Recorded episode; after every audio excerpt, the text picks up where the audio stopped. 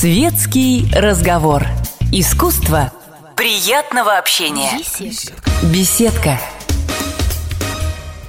Здравствуйте. К сожалению, сегодня вы не можете позвонить в беседку радиостанции «Комсомольская правда», поскольку я в данный момент в очередной поездке, и вы слушаете запись, но надеюсь, что э, тем не менее услышите сегодня немало интересного, поскольку в гостях у меня писатель Василий Дмитриевич Звягинцев.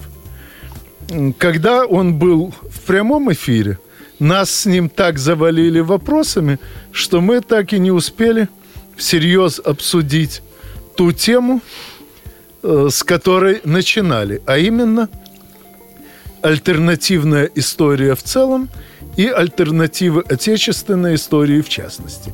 Василий Дмитриевич, э, можно сказать, один из открывателей этого жанра в отечественной литературе. То есть некоторые попытки в этом духе были и раньше, но вот после того, как появился где-то году в 90-м роман «Одиссей покидает Итаку», как ворота открылись, пошел сплошной поток э, книг в жанре альтернативная история, но на мой вкус э, то, что пишет Василий Дмитриевич, до сих пор в числе лучших в нашей литературе образцов этого жанра. Поэтому я, во-первых, воспользовался, так сказать, служебным положением в личных целях, чтобы лишний раз поговорить с интересным человеком. Ну а во-вторых, я очень надеюсь, что по ходу нашей беседы прояснится и то, почему столько народу кинулось писать альтернативную историю, и то, почему столько народу кинулось читать альтернативную историю. Так, Анатолий, спасибо за предоставленное слово. Я продолжу на том месте, где нас оборвали по поводу альтернативной русской истории, и в частности вот истории русской монархии, допустим, вариант царя Михаила и так далее. Продолжатели мои появились, что интересно, лишь по прошествии 15 лет после выхода первой публикации моего романа. Кстати, в этом году мы буквально через неделю можем отметить 25 лет первой публикации романа «Одиссей покидает Итаку». Он вышел в свет в Ставропольском книжном издательстве в ноябре 1988 года. А вал альтернативной истории с попаданцами и без он их э, начался где-то лет 6-7 назад. До этого зияла пустота. Нет, почему Практически. Же? Скажем, э, книга из Америки с любовью тоже э, где-то уже лет 15. Да, нет, но это одна-две. А сейчас в книжном магазине вы можете видеть стеллаж до потолка, целиком забитый только альтернативной историей. Это да. Ну, вот. собственно, из Америки с любовью да. мне запомнилось прежде всего потому, что она открыла э, громадное направление исследований исторических «Мир царя Михаила». Да. Ну вот, э, кроме этого известный наш писатель-фантаст Злотников написал четырехтомный роман о генерал-адмирале Александре Михайловиче. А, а еще раньше у него появилась... Империя. Э, еще раньше у него появился э, трехтомник, недавно, кстати, вышедший одним большим томом, о э, царе Федоре Борисовиче ну. Годунове. Но надо сказать, что это все несколько иное. Э, у Злотникова в обоих этих циклах речь идет о попаданце, о нашем современнике, да.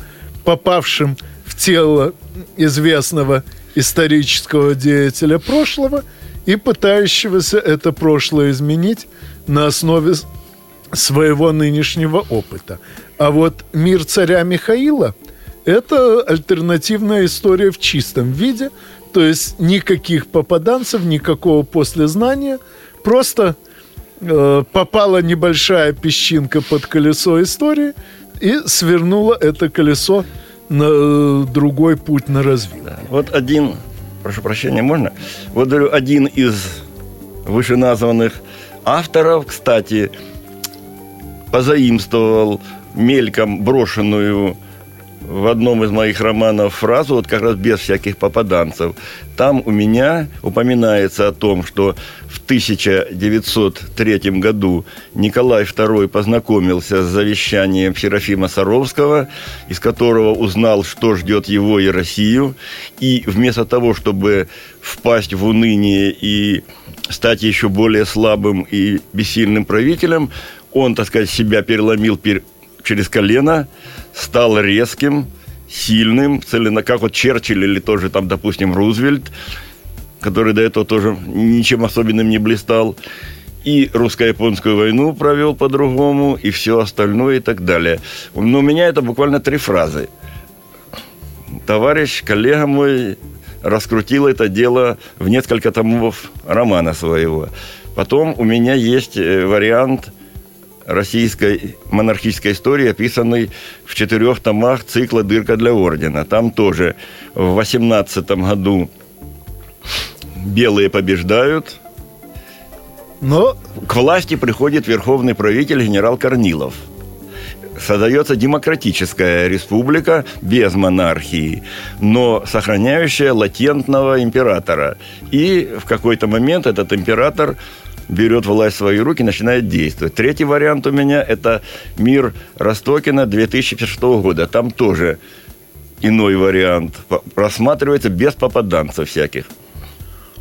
Ну, надо сказать, что мой старый э, товарищ еще с тех времен, когда мы оба жили в Одессе и играли в клубе «Эрудит», Лев Ремович Вершинин – в свое время тоже отметился книгой в этом жанре. Пугачев. Первый год республики. А, первый.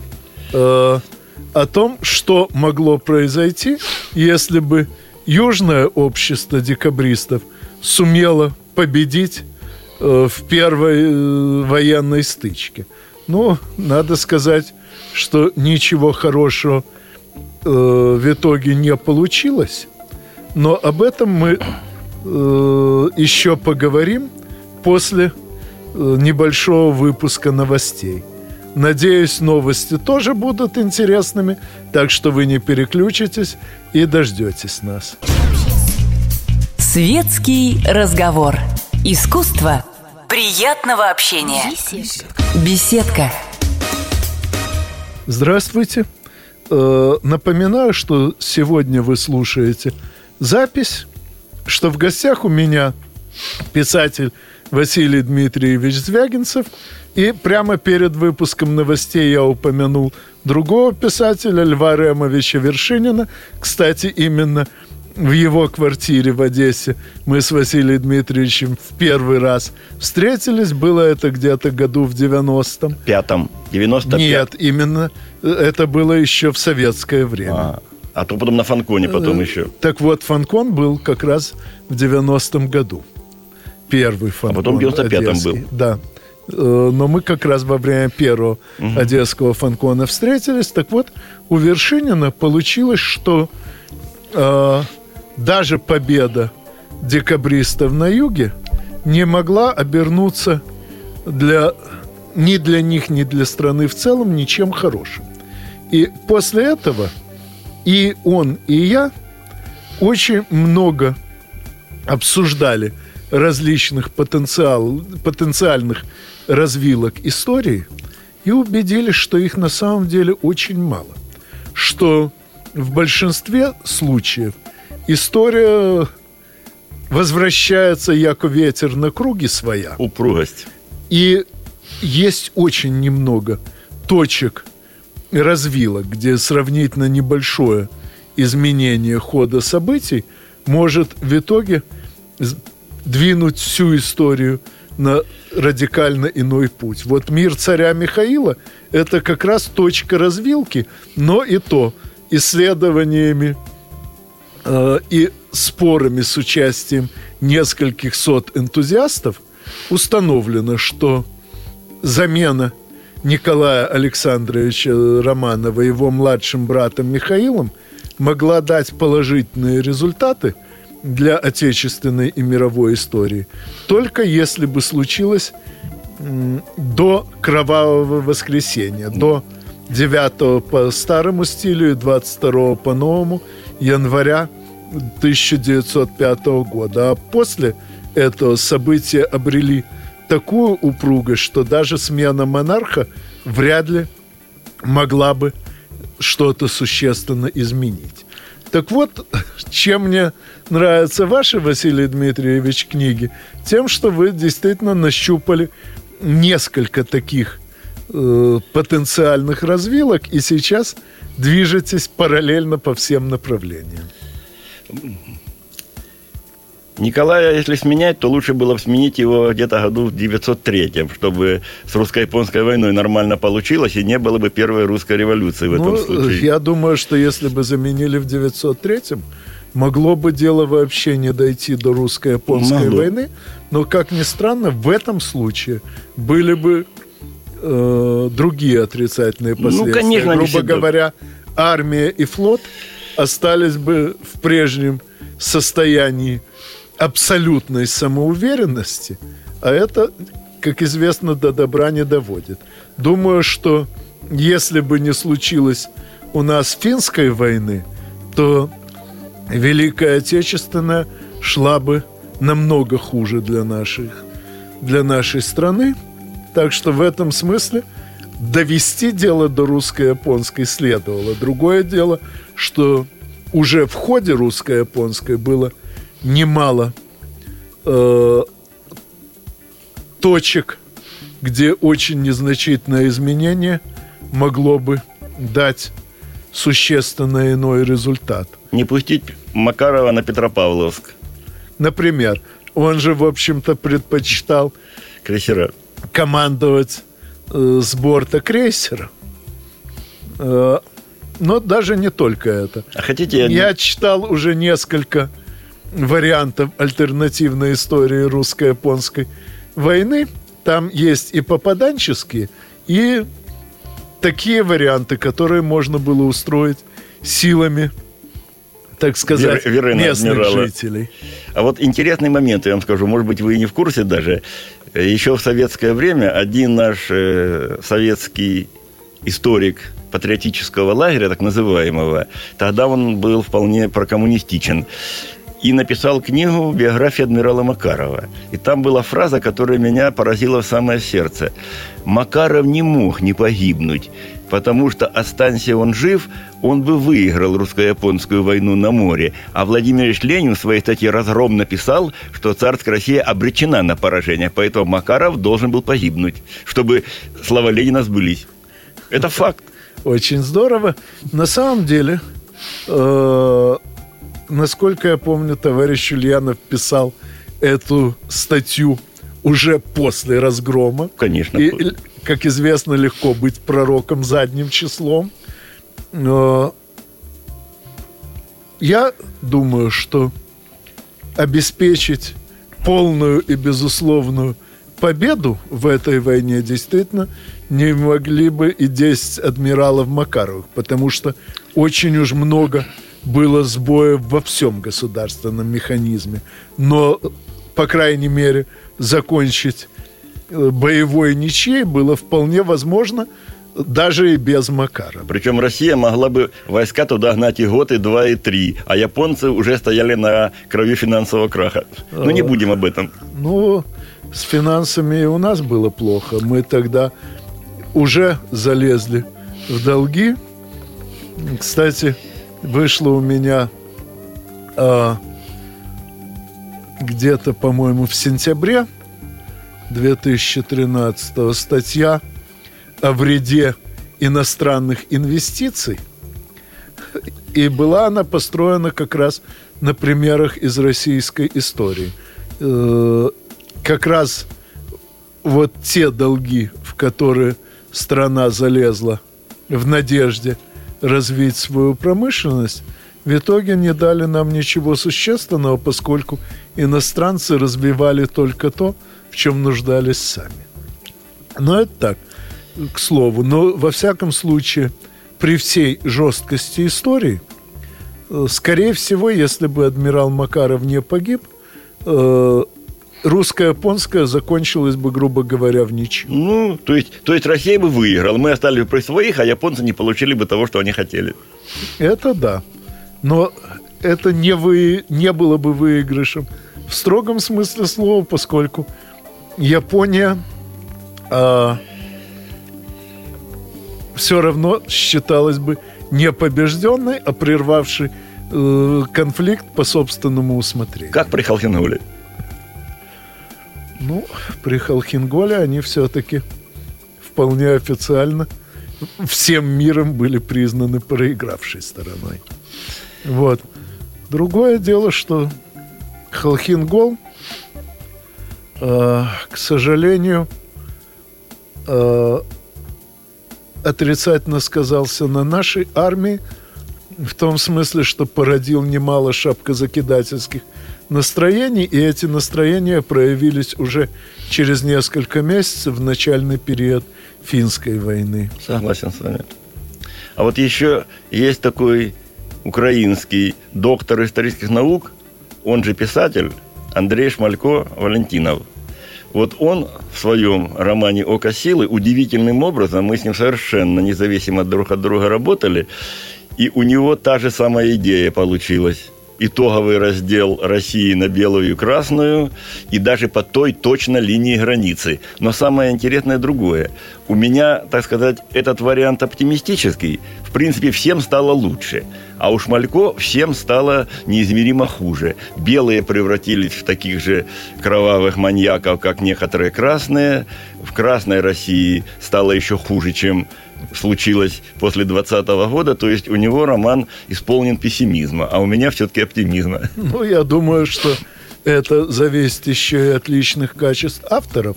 Но должен сказать, что кровавых маньяков среди белых было, пожалуй, даже побольше, чем среди красных. В штуках меньше. Э, в, ш- в штуках, да, так белых вообще было меньше, чем красных. А вот в расчете... На душу населения? На душу населения э,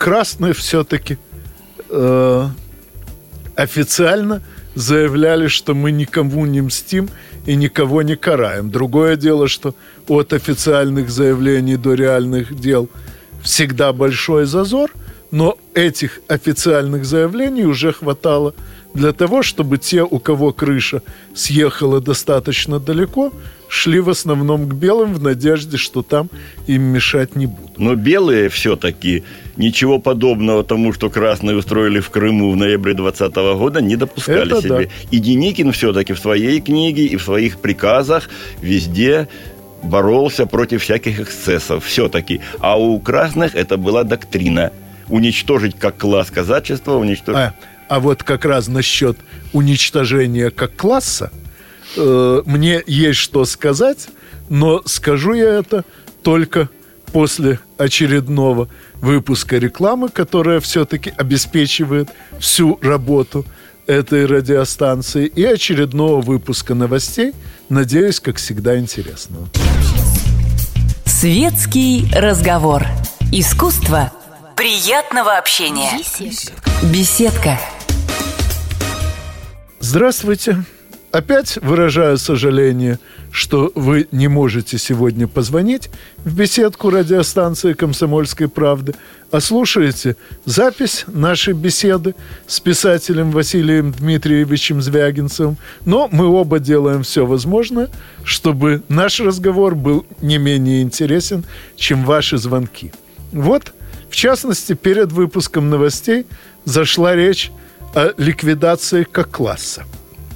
У нас, к сожалению, очень часто воспринимают слова «ликвидировать как класс» как синоним слов «уничтожить поголовно», чтобы и следа не осталось.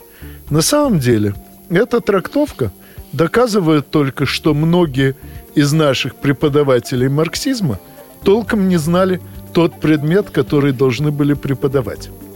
Класс – это место в общественном разделении труда, не люди, занимающие это место.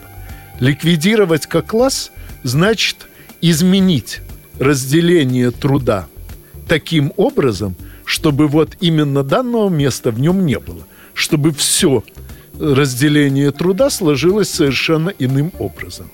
И это совершенно не значит, что люди, ранее занимавшие в обществе это место, не могут найти себе другое, иной раз даже лучшее. Более того, как показывает опыт множества революций, в том числе и нашей, большая часть людей, э, принадлежавших э, к верхним слоям общества, занимавшим в этом самом разделении труда более выгодное положение, и после революции оказываются, хотя и в другом положении, но в целом не менее выгодным. А то, что под лозунгом ликвидации как класса действительно начинались массовые истребления людей, причем несколько раз, от э, истребления крестьян в Вандее во время французской революции до э, расказачивания в нашей революции, это только показывает, что в революцию – вовлекается множество людей, не только не желающих, но зачастую и не способных понять ее цели и действующих в меру собственного разумения. Ну, более того, я даже думаю, что автор приказа о расказачивании э, Яков Михайлович Свердлов – Э, был, мягко говоря, слабо знаком с теорией марксизма, да где ему с нею познакомиться, если большая часть его партийной карьеры протекала в роли организатора боевых групп разной степени активности. И то, что э, такой, мягко говоря, теоретически необразованный человек – занял один из ключевых постов в государстве, это, несомненно, было ошибкой, причем ошибкой не только других организаторов государства, но и его самого. Не надо было ему лезть на пост, для которого у него не хватало компетентности. Собственно, мы совсем недавно наблюдали, что произошло, когда другой малокомпетентный человек оказался на слишком высоком для себя посту. Я имею в виду Михаила Сергеевича Горбачева. Конечно, сейчас он охотно рассказывает, что чуть ли не с детства мечтал уничтожить э, социализм, но насколько я могу судить по его поведению в перестроечные годы, он совершенно искренне пытался социализм усовершенствовать, просто не понимал как. И, и не, вот хватало, не хватало у него воли, предвидения и ума. Вот, но я, в принципе, с вами согласен абсолютно о том, что вы сказали. Хотя вот, допустим, есть некоторые частные примеры, которые не такие уж частные. Вот я уже упоминал того, что я к казачеству принадлежу.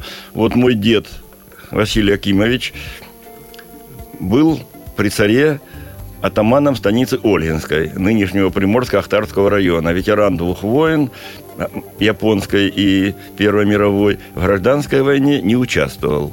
В 29 году большая часть населения станицы, он сам и все члены его семьи, за исключением моей матери, которая к этому времени вышла замуж, уехала далеко-далеко в Петербург, в Ленинград, и почему же Вастова. Все остальные были высланы за Урал, именно с такой целью физического уничтожения. Им не дали возможности встроиться в новую жизнь. И это был 29-й год, 10 лет после смерти Свердлова. Так что, видите ли, тут все-таки есть нюансы. Конечно. Но, к сожалению, в коллективизации тоже случилось, что и в революции. Коллективизация – по исходному замыслу была именно реорганизацией сельскохозяйственного производства так, чтобы в нем вообще не осталось места для э, ростовщиков, именно их изначально называли кулаками, в котором не осталось бы возможности быть бедняком, поскольку все бедняки объединялись бы вокруг э, новых технических средств производства. Таков был исходный замысел. Ну а то, что в осуществлении этого замысла участвовало множество людей, просто не понимавших его, это наша общая беда. И перед теми, кто пал жертвой этого непонимания, нам еще долго предстоит извиняться. И опять я с вами согласен. Но опять-таки добавлю штришок, что все-таки документы шли от имени ЦК и Политбюро о необходимости репрессировать по первой категории кулаков, казаков, бывших белогвардейцев, бывших жандармов и так далее. Это уже не эксцесс исполнителя, это все-таки была линия на то, чтобы, как вы говорите, убрать тот слой людей, которые рано или поздно тем или иным способом смогут помешать реализации столь благородных замыслов. То есть вдруг этим казакам вспомнится, как они в 20 году красных рубали, и уполномоченных по продразверстке порубают, и так далее, и так далее. Поэтому нет человека, нет проблем. Не мои слова, но, может быть, мы дальше пойдем. Ну, это... это слова не ваши, это слова вашего коллеги Анатолия Наумовича Аронова. Ну, книги он подписывал фамилией матери Рыбаков. Э, но в любом случае мы еще, конечно же, долго могли бы рассуждать о том, что в нашей истории было ошибкой, а что преступлением. Но я думаю, что э, вы, скорее всего, подтвердите тот вывод, к которому пришел я после своих размышлений на эту тему, что ошибок было несравненно больше, нежели преступлений. Я с вами согласен полностью. Хочу только добавить, что именно наличие такого массива ошибок, начиная чуть ли не с каменного века, и дают возможность авторам-альтернативщикам резвиться на этой поляне. Это да. Но, как мне кажется, э, по крайней мере, одна из веток вашей истории, а именно та, где э, победили белые во главе с Корниловым, опирается на ошибку не сделанную.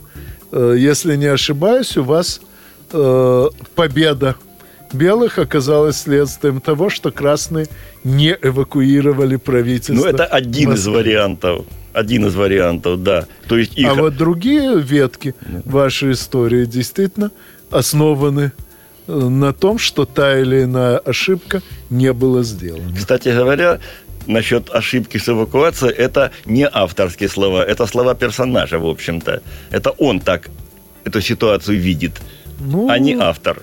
Э, тем не менее... Нет, ну такую мысль я вложил, да. Дело не в этом, просто я поразмыслил над этой фразой и в пределах моих познаний тогдашней истории согласился с этой мыслью. Когда есть куда убежать, гораздо меньше стимулов стоять до конца насмерть. Это да. Но э, важнее было другое.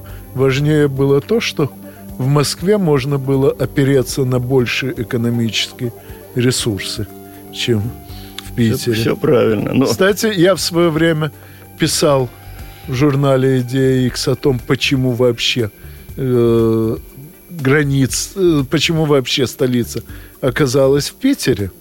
Э, и с вашего позволения, последний блок нашей беседы начну именно с этого рассказа. Блок этот будет сразу после новостей. Не переключайтесь. Светский разговор. Искусство приятного общения. Беседка. И снова здравствуйте. И снова уже в последний за сегодня раз прошу прощения за то, что мы э, беседуем в записи и не даем вам возможности позвонить. Но Мой гость, писатель Василий Дмитриевич Звягинцев, известен прежде всего как мастер альтернативной истории, поэтому беседуем мы в основном э, об исторических проблемах. И начну с обещания, которое дал перед новостями, скажу, почему столица была в свое время переведена в Питер.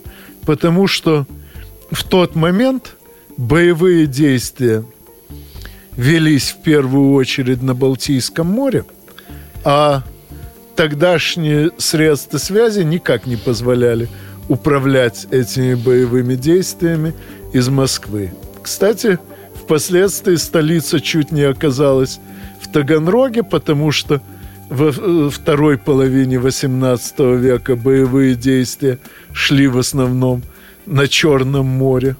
Но в итоге при современном развитии средств связи столица теоретически могла бы быть где угодно, но вот в 18 году ее, конечно же, некуда было перемещать из Питера, кроме как в Москву. Но это так, к слову пришлось, и я э, своей репликой перебил Василия Дмитриевича, так что передаю вам слово. Нет, вы меня не перебили, я как раз хотел сказать, что у нас с вами еще одна интересная тема намечалась относительно того, как могут меняться взгляды исторические, политические и прочее. Если хотите, давайте поговорим об этом. Да, с удовольствием, тем более, что мои-то взгляды изменились так радикально, что за себя прежнего мне довольно часто бывает попросту стыдно. Мои не настолько радикально, потому что у меня, так сказать, этот исходный дуализм присутствовал с раннего детства. С одной стороны, я по рассказам матери и по читаемой мной литературе сразу, в общем-то, симпатизировал больше белому движению, чем красному. И мне больше нравились белые и монархическая идея как способ управления Россией. Вот. А с другой стороны, я уже родился в этой стране, побеждающей в Великой Отечественной войне, и вся моя жизнь проходила в предлагаемых обстоятельствах. Соответственно, поэтому я, с одной стороны, не видел себя ни диссидентом, ни борцом против советской власти и так далее. Но чисто эстетически мне гораздо приятнее было читать «Хождение по мукам», чем «Тихий дон», скажем так. И когда начались известные вам события, я тоже демократические, так сказать, убеждения у меня имевшиеся, я это, так сказать, не, не сильно конвертировал. Я полностью поддерживал идею отстранения от власти КПСС и создания более разумного общества, конечно же, на демократических основах. И Сегодня я стою, в принципе, на тех же позициях, почему я и государственником себя считаю. В конце концов, невелика разница, будет ли у нас верховный правитель. Но монархии быть не может по определению, поскольку нет у нас глубокой религиозности народа, а царь – это помазанник Божий. То есть, какого-то рода верховный правитель, пускай будет условно говоря. В этом я, так сказать, остаюсь при своих. Другое дело, что когда я писал первую книгу, я начал ее в 76 году писать еще, вся информация моя, касавшаяся и личности Сталина, и Берии, и самой войны исходила из материалов 20-го съезда, нескольких попавшихся мне в руки случайно дореволюционных изданий книжек, кое-что из там из дата так называемого. Поэтому мои познания были крайне скудны. И то, что написано в первом томе, впоследствии все-таки первый том вышел в 88 году, когда еще даже и Огонек не раскрутился со своими разоблачениями и информацией. Дальше я несколько корректировал свою позицию, но коренным образом она у меня не изменилась. Да, то, что Сталин совершал массовые терроры и репрессии, в принципе, я по-прежнему с этим согласен. Другое дело, что кроме этого террора было кое-что другое.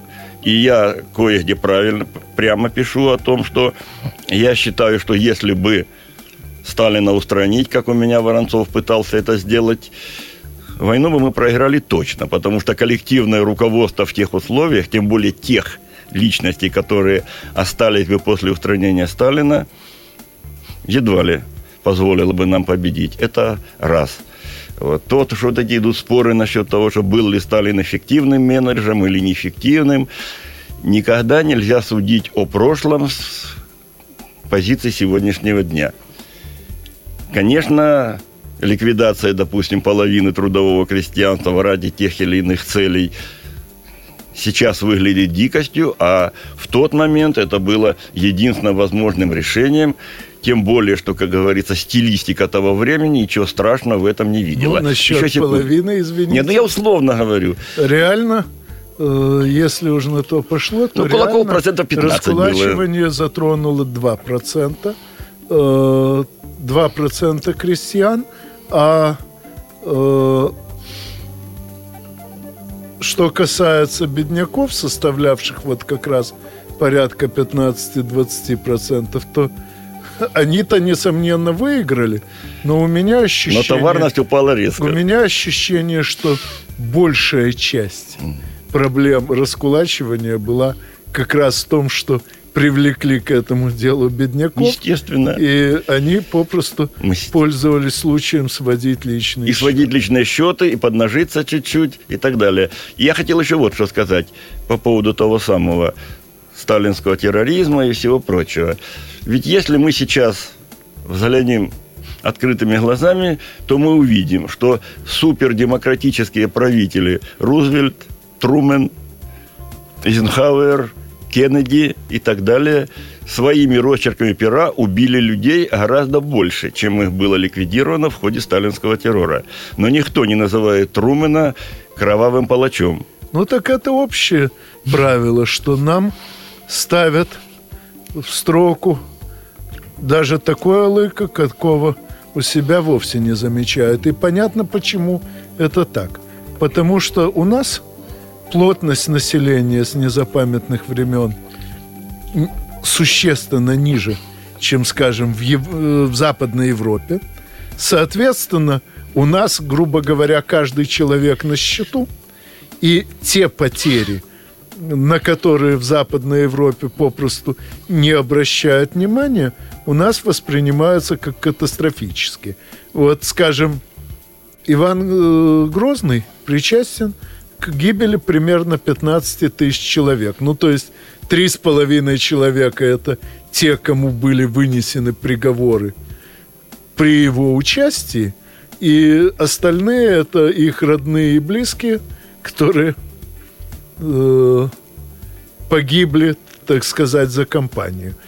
В то же время Карл IX э, непосредственный организатор – Варфоломеевской ночи, когда было убито 30 тысяч человек, причем примерно того же общественного положения, как и те, э, с кем боролся Иван Грозный. Тем не менее, Ивана считают кровавым тираном, а Карл IX вполне себе нормальный король. Вот. Так это как раз именно потому, что мы в целом значительно больше нуждались в каждом человеке и по сей день нуждаемся. И поэтому то, что приемлемо для западноевропейцев и для североамериканцев, воспитанных в западноевропейской традиции, абсолютно неприемлемо для нас. А кроме того, у европейцев по отношению к России существует так называемый когнитивный диссонанс – они просто не в состоянии адекватно воспринимать русскую цивилизацию и русский менталитет. То есть на вид вроде как белые, вроде как разговаривать умеют, вроде как книжки интересные пишут и так далее, и так далее. А все у них другое, и все, и психология другая, и культура другая, и история другая, и они все время нас воспринимают как угрозу. Как это так? Они могут нас завоевать в течение полугода и этого не делают. Значит, тут еще большая хитрость и подлость имеется в виду. Ну, примерно так, к сожалению. Но тут мы уже перешли из области альтернативной истории в область реальной. И я надеюсь, что когда мой сегодняшний гость Василий Дмитриевич Звягинцев снова окажется в Москве, мы снова сможем с ним побеседовать и в прямом эфире, и как сегодня в записи. Ну а с вами мы, как всегда, услышимся через неделю в беседке радиостанции «Комсомольская правда». До свидания. До свидания. Горячий кофе, светский разговор, интересные персоны, хорошая компания, беседка, уютное место для душевного разговора.